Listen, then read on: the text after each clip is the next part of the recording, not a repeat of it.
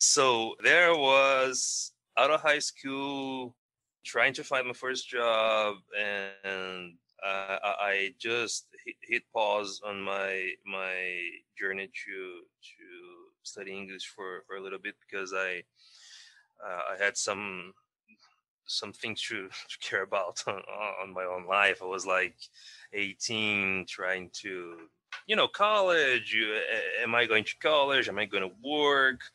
The, the kind of things that uh, most people here in in Brazil have to deal with because um, I, uh, I don't know. I am under the impression that uh, in the U.S. you guys like um, off right off uh, high school and into college.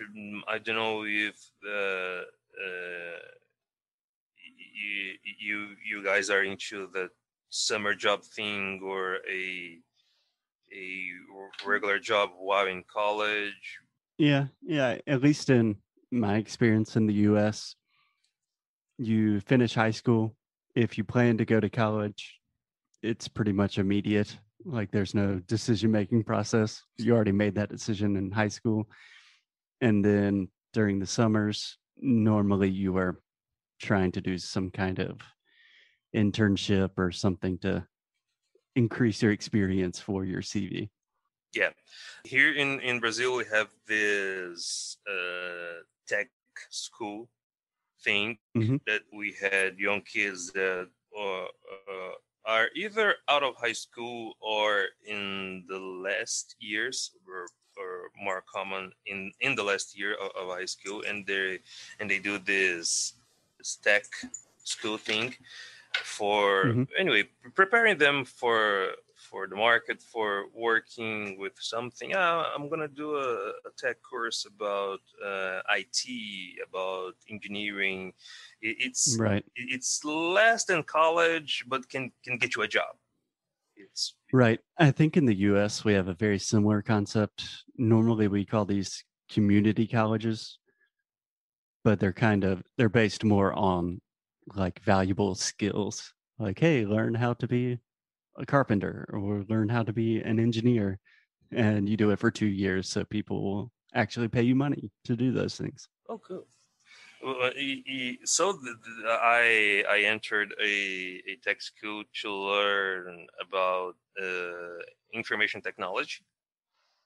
Mm-hmm. To, mm-hmm. IT, yeah. Yes, uh, to be a web programmer, to be more specific.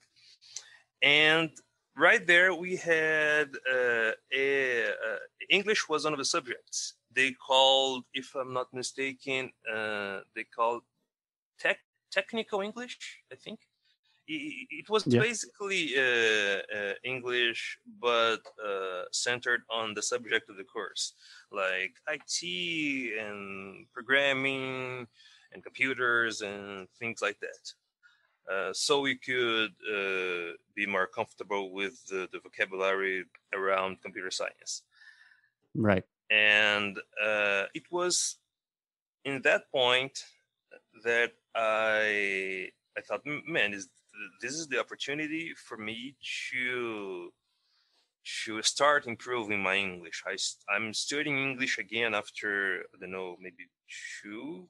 I, I think it was two years or, or one year after I, I finished high school, something like that. And I have more, well, I don't have more, more i didn't have more time because i was working and studying at the same time. I had less time actually. But i, I had this this desire to to use the, the opportunity of studying english again and to to improve my english and it was yeah. uh, at that time that I started to to realize that if I wanted to improve my English, I had to do it more or less like I learned Portuguese.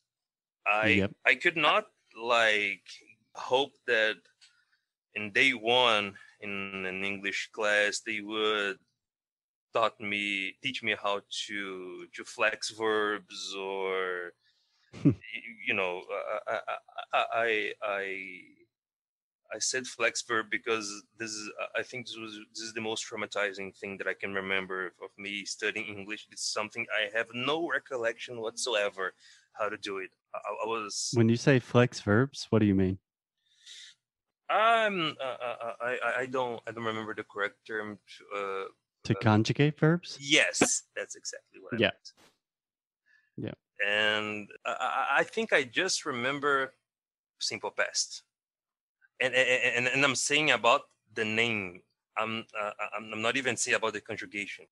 Right. I'm saying about right. the, the name. I, I I I can't even remember them all because my grammar is that good. And and, and, I started uh, and, and I started uh, to work from that point. I, I, I would not get too far if I started uh, if I start to worry about grammar. Yeah so so what i did basically was to realize that i needed to to gain vocabulary to to to know more and more words and i was like how can i do this what i basically used was songs english songs and lyrics a lot. Mm-hmm. trying to sing the song and uh, stress on trying please. But uh, uh at, at some point singing the songs and trying to to to follow the, the lyrics wasn't wasn't doing enough. So i thought that's it. I i, I gotta read. I gotta start reading because okay. um, can i stop you there just yes. for a second ismail just to give a recap you had a relatively traditional experience going through english schools not really not really making too much progress. Yeah. But I think there are a couple of really important things to highlight in your story. Number one, you went through this process, and it seems like at different stages you were having kind of thoughts like, hmm, maybe this isn't necessarily working. And it wasn't until after college when you're studying IT when the stars kind of aligned for you to say, okay, this is another chance to do this, and I have to do it in a different way. So it took you a long time to get to that point. Yes. And I think that's worth noting. I also think it's worth noting that you you took a break for a couple years from English. Just because I think a lot of our students have the kind of had the idea in their heads that oh, I've tried to study English, I'm not good at it or I studied, but then I stopped for two years, so it's going to be really hard to start again. But all of those things are just kind of mm, ideas that we tell ourselves.